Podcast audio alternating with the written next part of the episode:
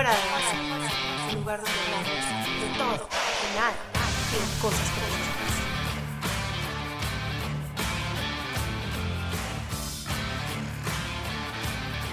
Hello amigos y bienvenidos a otro episodio de Fuera de Base. No saben lo contenta que estamos de estar de vuelta. Esta es Alexia Nava. Y yo soy Elisa Londoño y estamos felices de tenerlos en este episodio, que es un episodio muy especial. Eh, porque bueno, como saben, ya nos estamos acercando al Día de las Madres y bueno, en reunión y todo con Alessia y, y el equipo se nos ocurrió que podíamos hacer un episodio sobre madres eh, sobre las cosas que hemos aprendido de ellas, historias lindas que tengamos con ellas, aventuras, historias locas, o sea, un poquito de todo, pero también de vergüenzas que nos hayan hecho pasar, porque si vamos a ser sinceros, yo creo que hacer pasar a un hijo por vergüenza es como un rite of passage para ser como full on papá. O sea, como se diría en español, como un rito, ¿cómo es? Un rito de, eh, ¿cómo se dice en español? Un rito de paso en ruta de pase, no sé si se dice, ¿verdad? Sí, pero...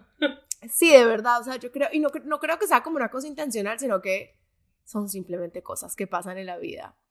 Pero bueno, como ya viene el Día de las Madres, nos queremos centrar específicamente en las mamás y bueno, nada, simplemente les preguntamos a, ustedes a través de nuestro Instagram cuáles eran esas historias que querían compartir con nosotras. Entonces, bueno, nada, queríamos como que iniciar eso así, y yo quiero empezar este capítulo con algo curioso que quiero compartir y es que cuando estábamos buscando nombres para fuera de base, eh, uno de los nombres que estaba como en nuestra lista y que casi nos vamos por él era lo que tu mamá nunca te dijo. Qué loco, ¿no? Muy loco, esa era como una de las opciones que teníamos entre otras. Pero, pero fue una de las opciones predominantes, o sea, íbamos por ello y menos mal que no, porque luego más adelante nos enteramos que había un podcast con un nombre parecido y que bueno. Claro, bueno, también nosotras esto lo venimos planeando desde el 2018, finales del 2018, ¿cierto? 2019. Sí, cierto. Sí. Entonces como que el nombre lo habíamos pensado mucho antes de que ese podcast saliera, pero pero sí, menos mal no, no lo terminamos saliendo porque hubiera sido muy o sea, hubiera sido lo mismo. porque porque además a mí lo que me dio risa es que ninguna de nosotras nos conocía, ni se estaba hablando, como que fue netamente coincidencia. Porque yo creo que es normal, es como que uno aprende todas las cosas de sus papás, pero después cuando estás grande te das cuenta de que hay cosas que nadie nunca te dijo, o que te iban a pasar, o que, te, o sea, no sé, como dinámicas o cosas que ya se sienten como muy reales y fue como que a mí, ¿por qué nadie me advirtió? Exacto, cosas que nada más las aprendes con la vivencia. Exacto. Entonces, bueno, quería compartir eso. Ajá. Y yo, yo antes que empecemos con las historias, quería como que empezar con una frase de Agatha Christie que me encanta sobre las mamás. Y dice, el amor de una madre por su hijo es como ninguna otra cosa en el mundo. No conoce la ley, no tiene lástima, desafía todas las cosas y aplasta sin piedad todo lo que se interpone en su camino. Ah. Entonces, eso es un, un, pequeño homenaje para empezar con nuestro capítulo del Día de las Madres. Sí, bueno, yo, como ustedes saben, mi mamá es astróloga y le gusta mucho estudiar como que todo este tipo de temas un poquito esotéricos y siempre en conversaciones que hemos tenido, ella me dice, me ha hablado de la importancia de la relación que uno tiene con la madre. Y entonces, era como que me lo ha mencionado por encima, no sé qué, y yo me puse a investigar más a fondo y encontré que según el filósofo, teólogo y terapeuta alemán, eh, que se llama se llama Bert Hellinger. Eh, él es, él es, él creó toda esta teoría de, la, de las constelaciones familiares. No sé si tú sabes qué es eso. No. Eh, bueno, es una cosa súper loca. Yo no, yo no estoy muy metida en el tema, pero es como una cosa de que de que uno no solamente es uno, sino que uno tiene como que todo este pasado, que son como las historias de las familias, y tú cargas contigo como que todo eso, toda, toda la historia de tu mamá, toda la historia de tu abuela, toda la historia de tu papá, toda la historia del papá de tu papá, o sea, hasta que se va como que generaciones atrás, como los, los antepasados. Que, o sea, yo siempre he creído en eso, pero no sabía que había una teoría, o sea, pensaba que era una vaina mía loca. sí, entonces tú cargas contigo como que todas estas vivencias, estas historias que son parte de tu linaje, pero tal vez no te pertenecen porque, o sea, yo, porque tengo que cargar las culpas que cargó mi tatara tatarabuela, ¿sí me entiendes? Pero entonces la teoría es eso, es que como que todas esas vivencias se pasan de generación en generación y tiene mucho sentido porque si compartimos ADN, el cordón umbilical, todo ese tipo de cosas, y de pronto se desarrollan traumas o ciertas cosas en la vida de uno que uno no entiende y para entender la raíz de eso se hacen las constelaciones familiares y hay como varias formas de hacerlo, pero la que yo he visto es que como em, ponen a personas que no te conocen y, acá, y cada persona como que adopta el papel de alguien en tu familia, el papá, la mamá, la no sé qué, y ellos como que empiezan como que a encarnar la historia de esa persona y a contar como que la historia hasta que uno empieza a entender, ah, es que a tu mamá la abandonaron cuando estaba chiquita y por eso tú tienes este trauma de no sé qué. Bueno, eso es como básicamente in a nutshell, como para los que nos están escuchando y no, y no saben qué es. Eh, pero el punto de esto es que em, este, filósofo y teólogo, que es alemán, eh, él dijo, bueno, eso ya fue hace mucho porque eso fue en 1925, pero él dijo que en la medida en que uno rechaza a la madre rechaza a la vida, a su trabajo y a su profesión. Así como alguien está feliz por su madre, también está feliz por la vida y el trabajo. Así como su madre le da, si él toma con amor, ella le da más y más. Así en la misma medida, la vida y el trabajo le dan éxito. ¿Qué quiere decir esto? Que la relación que uno tiene con la madre es como que la semilla que se extiende hacia la vida laboral, el trabajo y la vida misma. Y me pareció súper interesante. Entonces quería como que compartir eso con ustedes, porque no sé, como que en mi cabeza tiene full sentido. 100%. O sea, siento que de que uno da mucho por sentado todo lo que en verdad hace una madre por uno. O sea, es la persona que te da la vida y como que eh, se vuelve en tu todo, se vuelve en tu enfermera, tu amiga, la que te aconseja, la que te enseña, la que te regaña, la que sabe ponerte límites cuando los necesitas y además somos la especie que prácticamente más necesita de una madre y un padre por muchísimos años. Las demás especies en uno o dos años y te vas. Somos la especie que pasamos 20 o más, para no decir que yo sigo fregando la, vida a mi mamá, y que uno, se lo, uno a veces se le olvida y también lo juzga muy rápido y se te olvida que, que, que te han dado pues tu todo por más de veintipico de años y que obviamente van a tener cosas buenas, cosas malas, pero en verdad, tipo, prácticamente esa relación es la que te hace la persona quien eres.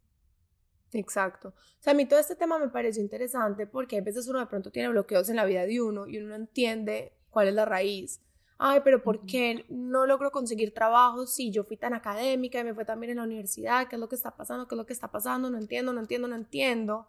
Y hay veces necesitamos mirar como que otras cosas en nuestra vida que de pronto están bloqueando esos temas. Entonces, o sea, solamente lo quería traer a la luz porque uno nunca sabe, uno con este tipo de cosas, a quién puede ayudar. A mí me pareció súper interesante. Eh, incluso en, en el eh, en el curso que yo les conté que tomé con Isa García, se trata también los linajes femeninos y masculinos, porque uno puede tener bloqueos según lo que uno aprendió de sus papás. Em, entonces, bueno, nada, me pareció interesante. Pero sí, es demasiado impactante. Otra cosa que leí es porque la madre es también como que el primer vínculo que tenemos con la vida. Y entonces es la relación que a lo largo de nuestras vidas vamos a seguir reproduciendo. Y también con la madre es con quien se vive la primera separación. Wow. Eso me pareció muy loco porque claro, cuando naces te sacan, te cortan el cordón umbilical, te están separando de tu madre. Es increíble, sí. Bueno, y pasas nueve meses que prácticamente son uno, ¿no? Muy loco. Nunca lo había pensado así. Me pareció súper, o sea, como que me pareció un tema súper interesante. Y, bueno, y, y, es tu primer contacto sexual, sé que a la gente no le gusta escucharlo, lo, lo ven como asqueroso, pero pues es así dice, ¿cómo, cómo es que se llama este psicólogo? Eh, bueno, ahorita que es famosísimo. En eso su teoría, que es donde está, pues que si la teoría de Taylor, tu primer contacto sexual es con tu madre, o sea, de partes íntimas cuando te da pecho. Eso tiene, tiene sentido. Bueno, pero es que en verdad todo también, o sea, el parto, si el parto es vaginal, pues es como que todo ese tipo de cosas. Es no, no, es que todo, todo Es que todo está conectado, todo está conectado, en verdad. Eh, pero sin embargo, yo quería hacer alusión y quería decir que ninguna relación es perfecta y que, o sea, aunque no sea perfecta, podemos amar a nuestras madres por lo que son y no por lo que nosotros queremos que sean o por esta idealización de que tienen que ser perfectas, porque a veces uno cree que los papás tienen que ser perfectos y obrar perfecto y que no pueden fallar y no pueden cometer errores, porque los ponemos en un pedestal. Y, yo lo que... Al final son humanos, pues. Exacto. Y yo lo que quiero decir es que quizás aunque no tengas una buena relación con tu mamá, em, no le pongas tanta presión. O sea, no le pongas tanta presión ni compares tu relación, la que tú tienes con tu mamá, con la que otras personas puedan tener con sus mamás. Em, yo conozco personas que no se llevan bien con sus mamás por lo que sea, o porque chocan mucho, o porque actúan de una forma que no les parece bien. Y yo creo, y esta, y esta opinión es desde mi ignorancia, porque yo nunca me he encontrado en una situación de ese tipo, pero igual como que me, me pareció, cuando estaba haciendo todas mis notas, dije, me parece importante como address esto, porque yo creo que cuando uno se encuentra en una situación así, yo creo que uno elige si uno quiere tener algún tipo de relación o no quiere tener relación para nada con, con sus padres.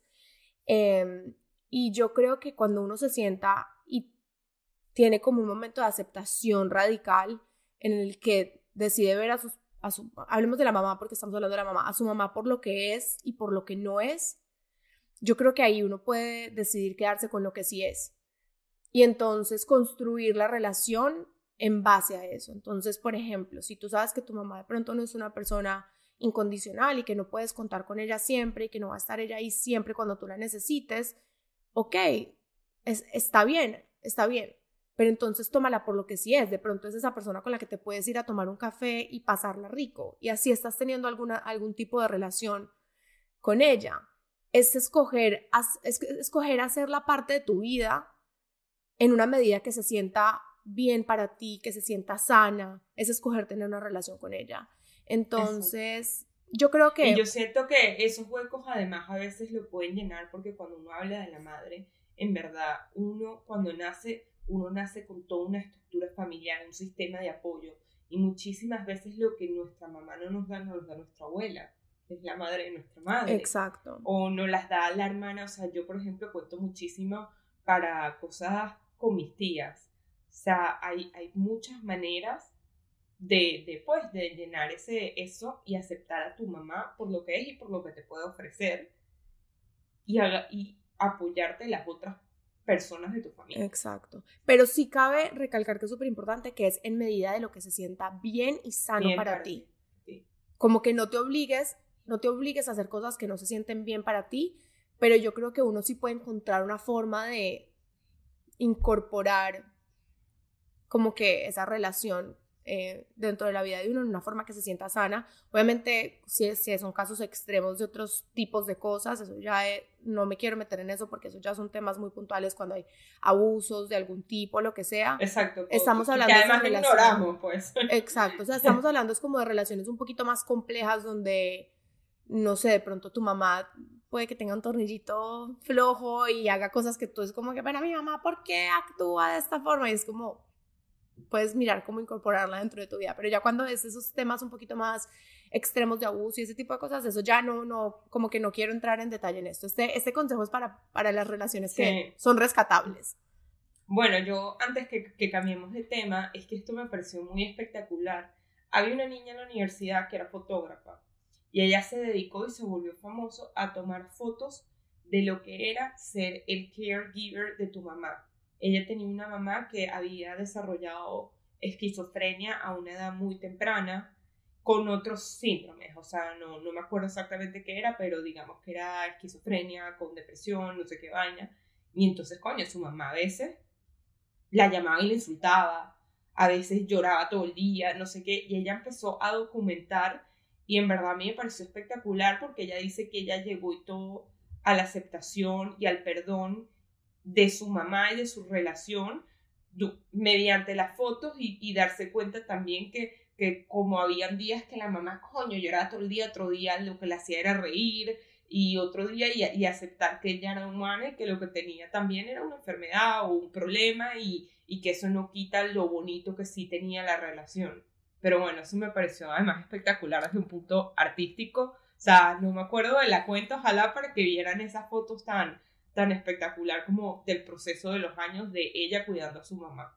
No, yo creo que eso es súper importante decirlo en este episodio porque hay personas que seguramente el 8 de mayo la van a estar pasando mal, pues porque no tiene una relación óptima con su mamá, entonces como que si era, yo creo que sí era importante como que también incorporar ese mensaje dentro del episodio, porque pues somos humanos, porque la embarramos, porque pedimos perdón, obramos bien, a veces no tan bien, y así se va la vida con todas las cosas prácticamente, porque nadie es perfecto, entonces como que me parecía importante hacer alusión a eso y me parece súper chévere esa obra que hizo esta, esta niña. Pero bueno, ahora sí, entremos a lo bueno. ¿Qué es algo que tú aprendiste de tu mamá o algo que tu mamá, que haga tu mamá o alguna característica de ella que te guste mucho? A mí. Este, bueno, a mí me gusta que mi mamá en verdad tipo a veces soluciona las cosas desde un punto de vista que, que es funny.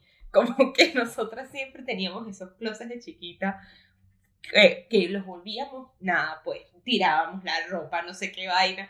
Entonces ella un día se paraba y decía, niñas, hoy es el Día Internacional del Closet. Y los días internacionales del closet obviamente no existen.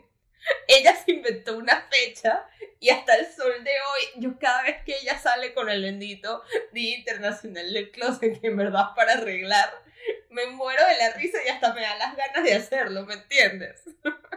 Entonces, eso es algo que aprendí mi mamá, que uno puede como que, no sé, muy dar un spin, exacto, un spin cómico y en verdad, tipo, no tiene por qué ser negativo ir arreglar tu closet o decirle a tus hijos, ah, vamos a arreglar el closet, sino niña con inteligencia emocional no saben, hoy es el Día Internacional del Closet marcado en el calendario. Miércoles ya tocó.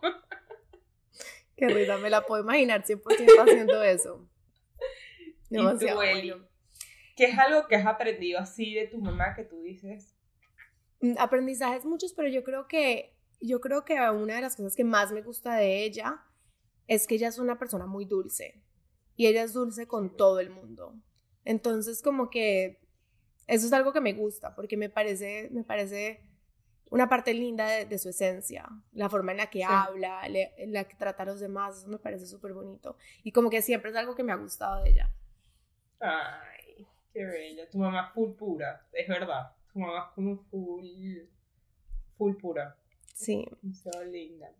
Entonces, bueno, yo tengo aquí unas historias que recopilé, no son mías, no me pertenecen, Em, pero las quiero compartir porque es que son las típicas que le pasan a uno.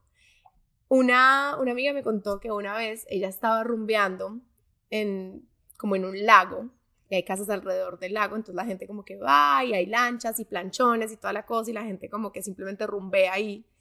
Y ella estaba ahí, ella tenía 18 años, entonces se creía pues, o sea, ya la grande, la, la play, la todo y estaba con unos amigos que eran más grandes, que a su mamá como que mm, no le gustaban mucho por lo que fuera. Tú sabes que las mamás a veces tienen eso que es como que mm, no me mata.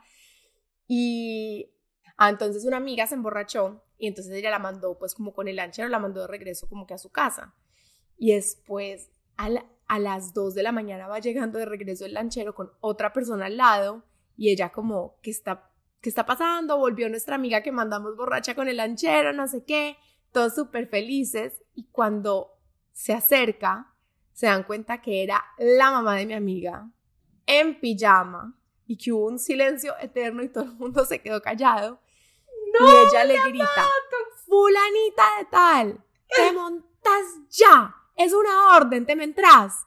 Y la entró y ella no podía creer que la mamá, uno, había salido en pijama, dos, a los 18 años la hubiera entrado de una rumba, tres, que le hubiera gritado así, que es una orden delante de todos los otros que seguramente tenían 25, no sé, lo que sea, y uno a los 18 y era como que no, ¿por qué no mandaste al lanchero? Lanchero, 100%, 100%. pero yo solo me imagino el desespero de la mamá, como que esta muchachita necesito que me, se me entre ya mismo. Sí. el tipo de cosas me lo imagino a ella y que pasando hacia la lancha y que chao. Ay, no, a mí, a mí yo, yo no tengo como que ninguna historia así porque mis papás, mis papás nunca habían hecho nada así, pero solamente me imagino la vergüenza y uno a los 18 que todo le parece más grave de lo que es. Grave, exacto. O sea, yo mi única historia sí que me hizo pasar pena y hasta hoy me da, me da una vergüenza, es una estupidez. Pero yo estaba en este colegio nuevo, ¿te acuerdas? Cuando entré mi primer año, chama, mi colegio nuevo acá en Estados Unidos, y resulta que mandan una, una notificación en mi casa que yo en la ceremonia de premios me había ganado un premio. Pero yo, justamente ese día, estaba tomando unos exámenes de AP, que son del Estado. Y si tú tomas un examen del Estado, tengas lo que tengas, tienes que estar tomando, porque lo hacen nada más en una fecha específica, de hora específica. Entonces yo no iba a estar ahí para recibir el premio. Le han mandado la notificación a mi mamá, Elisa, y mi mamá se ha llegado a la premiación, marica. Tipo, y era una premiación donde no van los papás, o sea. Y la caraja se llegó y cuando dijeron Alessia Nava, hizo el recorrido completo, o sea, de todo el... Perdón, ¿sabes? De todo el estadio, o sea, el estadio no, las sillas, el auditorio, hasta el podio para recibir su premio de lo más feliz como si fuera de ella. Y para más colmo, toda la gente de promoción me mandó fotos y videos y que mira, tu mamá recogió tu premio. Yo decía, mátame tierra. Yo decía, pero ¿por qué tenías que ir? O sea, tipo, me lo han podido dar después y llegaba a mi casa ella feliz con su premio y que, de, que me gané que decir literature. Le ha dicho como si ella hubiese hecho literature. Yo decía, o sea, yo que ya no soy popular en este colegio, ya después esto me puedo matar, pues. Ay, no, está orgullosa de su hija, qué tierna. Ella, ella todavía yo se lo menciono y en vez de decir, concha, me pasé, se muere de la risa y que no, yo tenía que agarrar ese premio. Y yo, y que, o sea, que, que oso, todo mal. Qué risa, pero es que eso es clásico, o sea, demasiado buena esa historia, aparte que me la puedo imaginar demasiado toda orgullosa yendo por el premio. Exacto, en línea así con su premio y que, cuando me mandaron las fotos decía, o sea, qué vergüenza.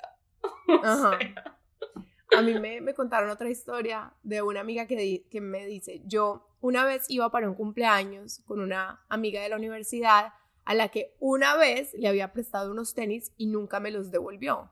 Entonces íbamos en el carro de ella y mi mamá y mi mamá llamó y yo la puse en altavoz y le dije que iba con esta amiga para un para un cumpleaños y mi mamá va diciendo, "Pero esa no es la que te cae pues mal porque nunca te devolvió los zapatos."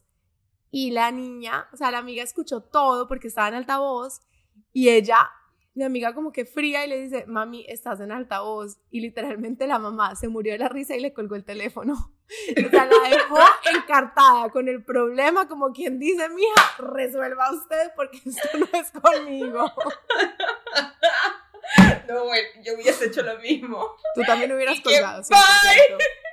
Me hubiese reído para darle saber que me dio mucha risa. Y luego cuelgo. No, no, y que ya me tengo que ir. Resuelva, mamita. Bye. Qué cosa tan incómoda. Yo solamente me imagino lo que hace uno ahí.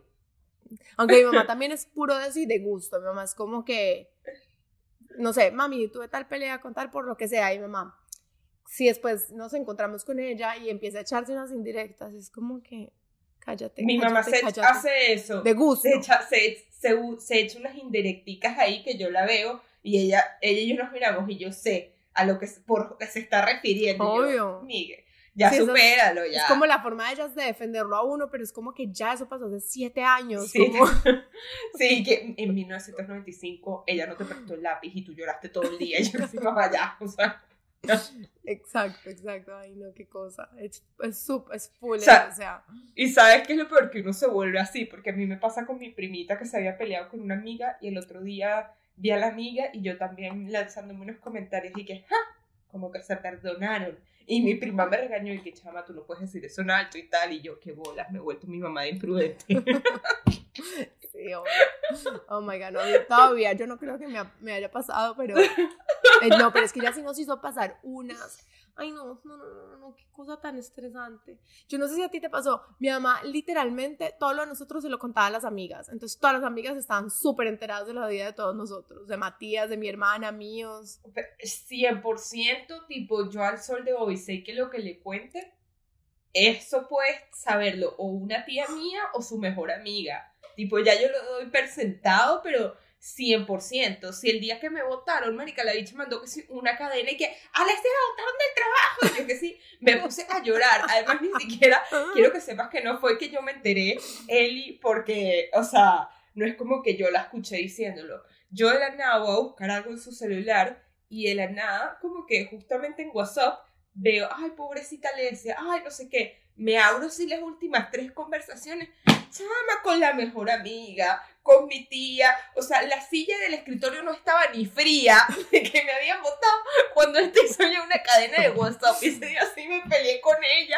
Yo, tú no sabes guardar un secreto, vaina. Pero bueno, ahorita me da risa. Obvio, pero en ese momento uno es como, yo en ese momento como que ni siquiera me acuerdo qué era el tipo de cosas que ella contaba, pero me acuerdo mi hermana, mi hermano y yo, los tres furiosos con ella, que por qué tenía que contar las cosas, pero no me acuerdo exactamente qué era lo que ella contaba. Seguro, era que sí, se desarrolla o cosas así, eso es típico. No, yo no sé si era como que, que a fulanita le gusta no sé qué, pues no, no sé si era como cosas de tragas que ella contaba, yo no sé qué era, le voy a tener que preguntar porque qué berraca para promocionar la vida de nosotros. Eh. Eh, no, pero y otra, imagínate que cuando Vanessa, mi hermana, estábamos más chiquitas, cuando Vanessa tenía por ahí no, es que esta sí es la peor de todas. Menos mal esto no me lo hizo a mí. Creo que una vez tuvo un intento de hacérmelo y yo la frené en seco. Eh, a los, creo que Vanessa tenía por ahí 16, 17 y mm, habíamos entrado como que a una unidad, pues no sé si tú sabes qué es eso. Como un gated community, donde están como que las casas que tiene portería. bueno, En, en, Colombia se llama una unidad o una urbanización. Eh, porque no sé. Sí, exacto, porque no sé qué estábamos haciendo. Íbamos a recoger a una amiga que estaba ahí, no sé. Pero en esa misma urbanización vivía el crush de Vanessa. Vivía el niño que a ella le gustaba y mi mamá sabía cuál era la casa. Pues se ha parado mi mamá enfrente de la casa con mi hermana dentro del carro a, gritar y a pitar, fulanito de tal, fulanito de tal, no sé qué, y pitaba y mi hermana, te enloqueciste, anda. pitando y gritando. Yo me hubiese metido debajo, debajo del asiento. o sea, te pasó. Creo que tu mamá se lo disfrutó muchísimo. ¿Qué? Me la imagino muerta de la risa. Pues yo no entiendo. Y no, y otra vez, a mí, es que ella nos ha promocionado, Dios mío bendito, otra vez a mí, una vez, mi primer novio, ella estaba no sé en dónde y se encontró a mi primer novio, que en ese momento no era mi novio, era como un niño del colegio X que yo no sabía ni siquiera quién era. Y como que empezaron a hablar, no sé qué, y, él, y, la empezaron como a molestar con cualquier cosa. O sea, acuérdate que mi mamá es súper joven. O sea, mi mamá me tuvo a los 23. Entonces, cuando yo tenía 14, pues imagínate, ella era súper joven y le, le, empezaron como a decir cosas, no sé qué, y era como que, ah, sí, y ella los veía todos con el uniforme de, mi colegio, y entonces ella como que, ay, pero ustedes, pero ustedes de qué año son y cómo se llaman, entonces a ella le dijeron un nombre, me llamo fulanito de tal, y mi mamá, mm, bueno, llegó a la casa y me dijo, ay, Elisa, conocí a fulanito de tal de tu colegio, no sé qué, y yo, ¿a quién? A no sé quién, y yo, mami, no tengo ni idea quién es, y después como que yo me lo encontré en el colegio y vi quién era y yo le dije, oiga, usted, él era como tres años mayor que yo, yo como que sé por qué estaba molestando a mi mamá y él, ¿qué? Y yo sí, no sé qué, hace dos días en no sé dónde le estabas diciendo que me dijo, dice, no era yo. Pues te cuento que toda esa situación dio que ahí él y yo nos conocimos y después del tiempo nos volvimos novios. No. Pero ella es la típica, que lo cogía a uno y es como que, y ya conociste a mi hija. Exacto. Es como, ¿cómo se llama?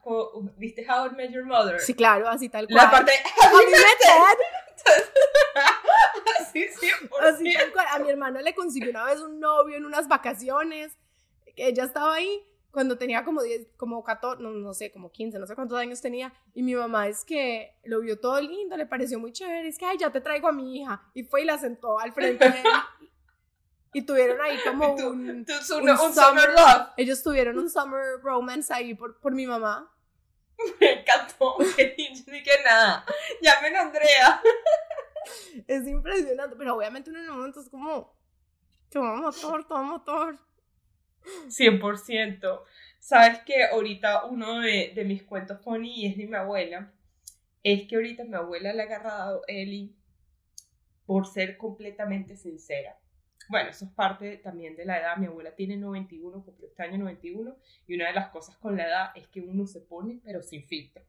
Es, es algo estudiado. Bueno, anda sin filtro, y hemos llegado mi mamá y ahorita a Venezuela, y empieza mi mamá como que a sacar de su bolso y le da una camisa, a uno, un dinero que le, que, que le había traído su hijo, la otra unas pastillas, pero claro, ya solo estaba viendo lo que, lo que estábamos dando, independiente si venía de nosotros o no, pues ella no sabe, tiene 91.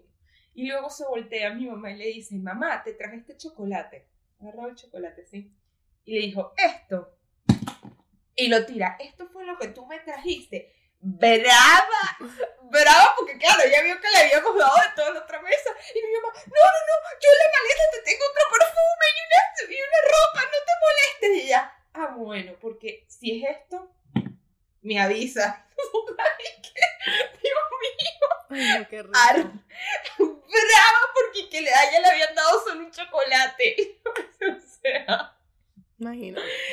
Y luego otro día mi, mi mamá le dice que, bueno, busca a mi tía para ir a comprar unas sillas para mi showroom. Y la cosa quedaba y así como en un mercado de esos que les hicimos.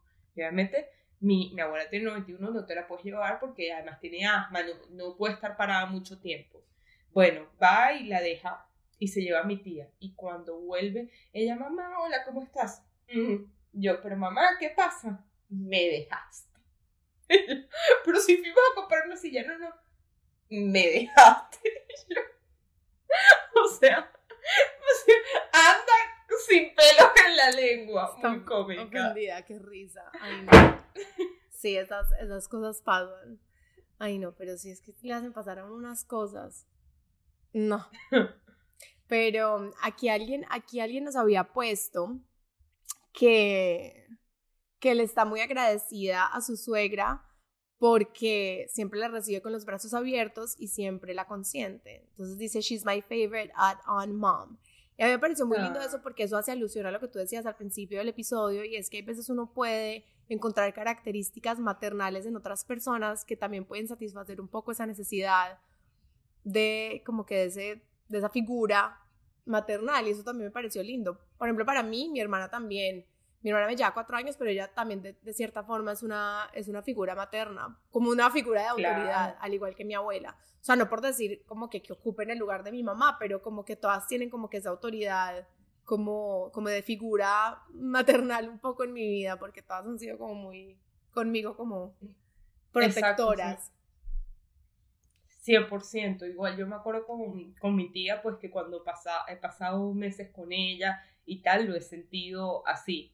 Pues yo una vez me fui a Francia y me quedé un mes con, con, con una de mis tías y también todavía decía una cosa así que yo le digo a mi mamá como que, o sea, si yo, si a ti te pasara algo, yo 100% sé que, que mi tía estaría ahí para todo, para mi boda, o sea, cumpliría completamente el papel de mamá porque lo ha hecho estando tú acá, ¿sabes? Mm, Eso es tierno. Y, eso es demasiado, eso es demasiado tierno, en verdad, como que uno tiene mamás de la vida. Exacto. Y, y esa es la, y, y con, o sea, y esa es la cosa que en verdad, como que la mamá de uno no, no necesariamente va a abarcar como que todas las casillas de lo que es ser una mamá o de lo que uno quisiera que sea, como que, por ejemplo, yo a veces he necesitado ayuda con mudanzas o con limpiar espacios o lo que sea, y mi mamá viene, pero mi mamá supervisa. Pero la que viene y se sienta conmigo a limpiar, a empacar, a todo eso, es mi abuela. Entonces, como que, y no es por quitarle mérito a mi mamá, sino como para, para explicar que que, mi abuela también cumple como que esa función maternal de una forma diferente que mi mamá. Entonces puede que en tu caso mm, sea tu tía o tu hermana o la mamá de no sé quién, de, tu mejor amiga, como que siempre hay ese tipo de figuras maternas que, que hacen alusión como que a eso en la vida de uno. Y me parece lindo. Yo, yo siento que, no sé si a ti te pasó, que hay mamás de los amigos de uno, amigas o amigas, que son demasiados que uno los recuerda, o sea, con un amor que era una persona que, o sea, yo me acuerdo una vez una mamá, la mamá de mi amiga Ana, me acuerdo que se quedó hasta las 3 de la mañana ayudándome a mí en un trabajo, que yo me quedé a dormir en su casa, yo estaba terminando un trabajo y se quedó hasta las 3 de la mañana y fueron como tres veces y es una cosa que a mí nunca se me olvida, que yo siempre, hola mamá Débora, ¿cómo estás? Porque le agarras así como un amor y un cariño increíble, ¿no?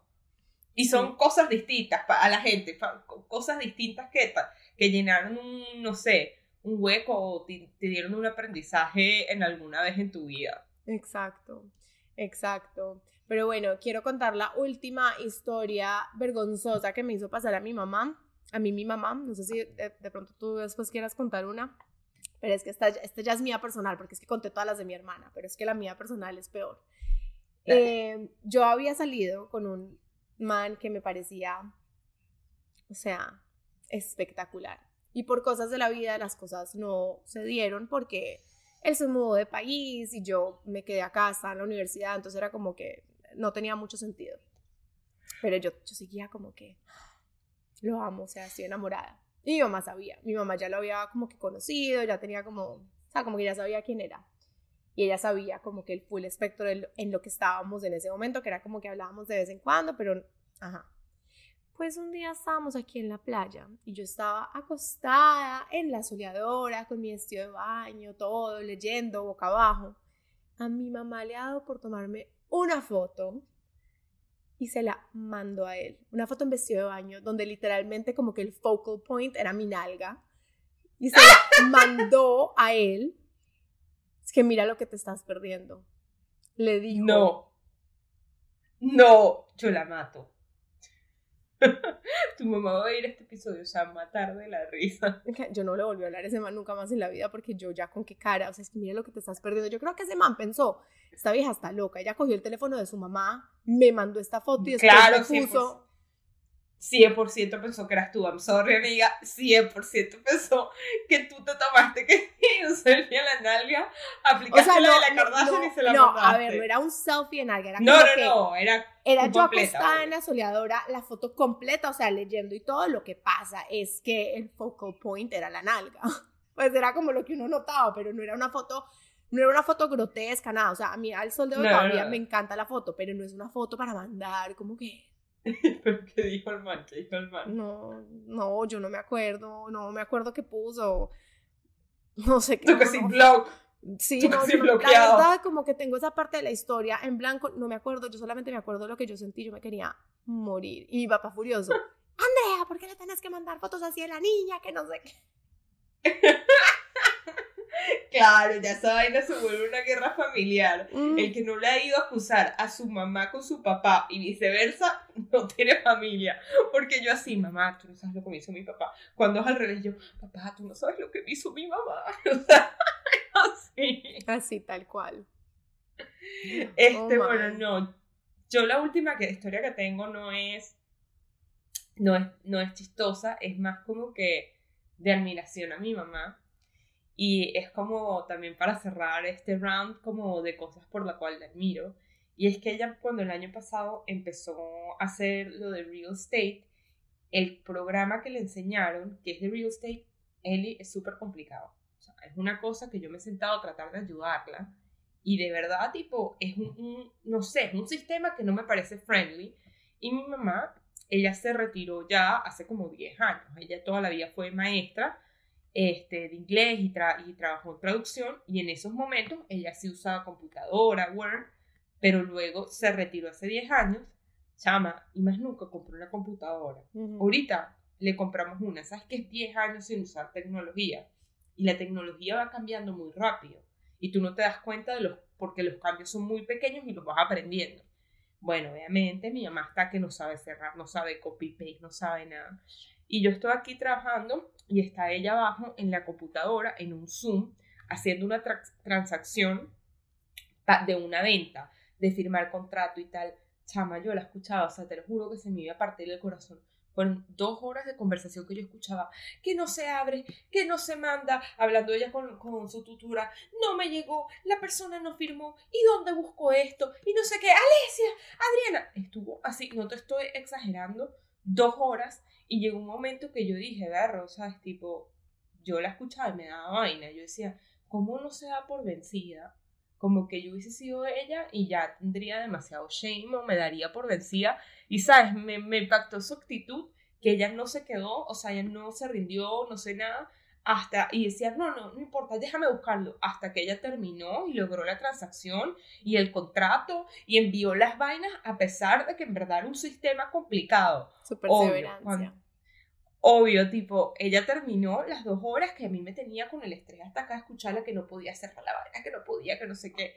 Ella terminó y sí se puso a llorar. Mm. Y yo como que, mamá, no llores. Y ella me dijo, ay, es que, es que qué frustración y tal. Y yo le dije, bueno, y yo le digo, mamá, no llores, porque justamente yo estaba pensando que yo a la O, ni siquiera los 40 minutos de no saber hacer nada, yo hubiese mandado todo y tú te quedaste con buena actitud, no le dijiste a la tutora todo y lo lograste. Y como que, y a pesar de eso, todos los días después se ha metido un curso para mejorar la tecnología y la tal. Y yo fue como que, you know what, en brazos impresionante y, y por eso la admiro muchísimo. Y bueno, estoy segura que demasiadas mamás son así pues de perseverante, porque ¿quién no se ha frustrado con su mamá la tecnología? Y esas carajas le dan y le dan, a pesar de que ellas nacieron en un momento que no había, o sea, televisor que sí, a blanco y negro, pues.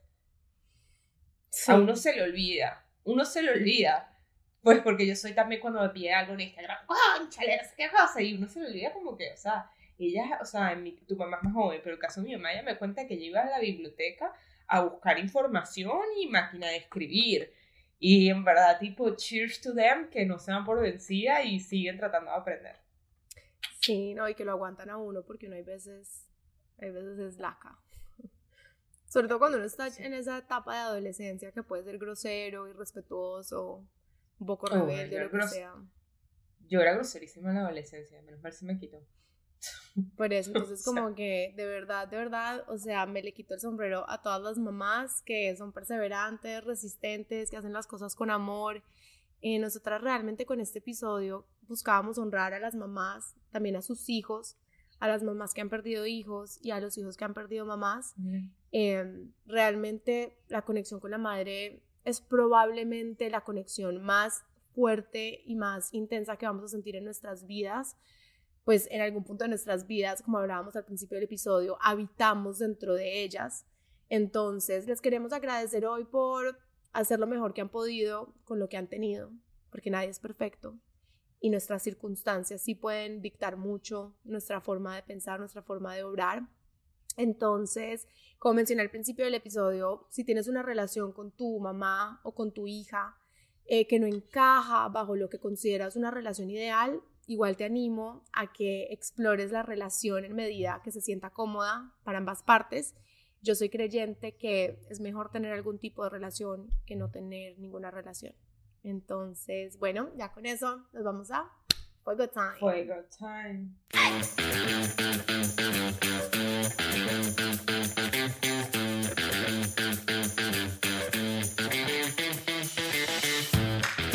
Hello,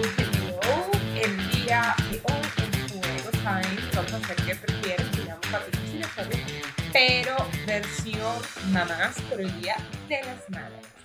Entonces, Eli, ¿qué prefieres? ¿Que tu mamá dé un speech borrachísima el día de tu boda? O sea, que agarre el micrófono.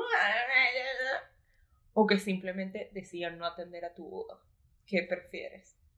No, que haga el speech borracha. 100%. Por lo menos salen las fotos. Pues, o sea, como que eso tiene explicación, pero ¿cómo va a explicar uno que la mamá de uno no fue al matrimonio de uno? O sea, como que si está borracho, no se desintoxicó, pues yo no sé.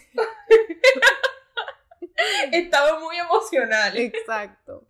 Bueno, ¿qué prefieres tú? ¿Vivir con tu mamá toda la vida en la misma casa o verla cada tres meses? Una vez cada tres meses una vez cada tres meses. Verga. No sé cuál es peor. Porque me parece, o sea, yo no sé si yo podría pasar una, ver a mi mamá una vez cada tres meses por el resto de mi vida. Está como chimbo. No tenerla en mi casa. Pues ya estás acostumbrada. Con cariño. Si uno ya vive con ellos hasta la Con ella, sí. Exacto. Será, o sea, creo que yo estaré más acostumbrada, ya será más peor de mi esposo. Exacto. A ver, Eli, ¿qué prefieres? ¿Que tu mamá sea 100% abierta con su sexualidad y te cuenta lo bien que lo pase con detalles con tu papá? ¿O que más bien sea tan estricta que ella lo que quiere es que tú tengas un anillo de virginidad y castidad? No, que sea abierta. Mil veces Por lo menos la, está pasando chévere con tu papá. Por lo menos lo normaliza. Es que el trauma que puede quedar después de que no se lo normalizan a uno, o sea, no gracias. No gracias. No gracias. Bueno, a ti, que tu mamá no tenga filtro y diga absolutamente todo lo que es, o que te diga mentiras todo el tiempo. Y a, todo el mundo, pues. Yo creo que me que diga mentiras todo el tiempo. 100%, porque se va, si no, no va a poder tener tipo relaciones en la vida, esa casi una amiga. La otra hace una amiga mentirosita y ya, pues, pero si no, no va a poder tener negocio, amistad, amistades, nada, o sea, no lo va a poder llevar ni un cumpleaños porque, coño, si me le va a estar diciendo las verdades a todo el mundo está peligroso. De acuerdo. a ver, Eli, ¿Qué prefieres? Que cuando tu mamá se vuelva abuela sea tan alcahueta que les dé hasta su primer trago. O sea, sea de las que los te dijo que se quedan en la casa y los lleva hasta de rumba. O que sea una abuela tan estricta que sea de las que, bueno, en la casa no se come dulce, se come ensalada, o sea, sea cuadriculada. Ah, alcahueta. Alcahueta. Para cuadriculada ya van a tener a la mamá. Exacto. Siento que siempre es así. Sí, pues porque yo sí, yo sí tengo muy claro como que las cosas que quiero y que no quiero, entonces como que, ¿para qué prefiero que tenga abuelos, tíos, alcahuetas?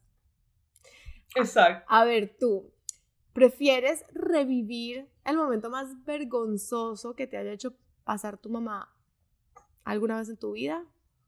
¿O vivir una mini vergüenza una vez a la semana que te haga pasar tu mamá? O sea, yo prefiero revivir la peor vergüenza de la vida porque la revives una vez, pero conchale el otro, una esclavitud, una vergüenza a la semana. Una mini vergüencita a la semana. Me la voy a pasar brava con mi mamá y no tampoco. Pues sí. Ay, bueno. Bueno, gracias por llegar hasta aquí. Para todos los que escucharon este episodio, les deseamos un muy feliz Día de las Madres, que se lo gocen, que disfruten en familia, eh, o a la distancia, si ese es el caso. Les mandamos muchos besitos y mucho amor en este día tan especial. Hasta luego y como siempre, acuérdate ayudarnos dándole clic a la campanita, a mandándoselo a tus amigos, comentando y haciendo todas las cosas que creen que nos pueden ayudar, tanto con Fuera de Base como nuestras marcas personales, Amananta Nightwear y Alessia Designs. Y les mandamos muchos besitos y nos vemos en el próximo episodio. Bye. Bye.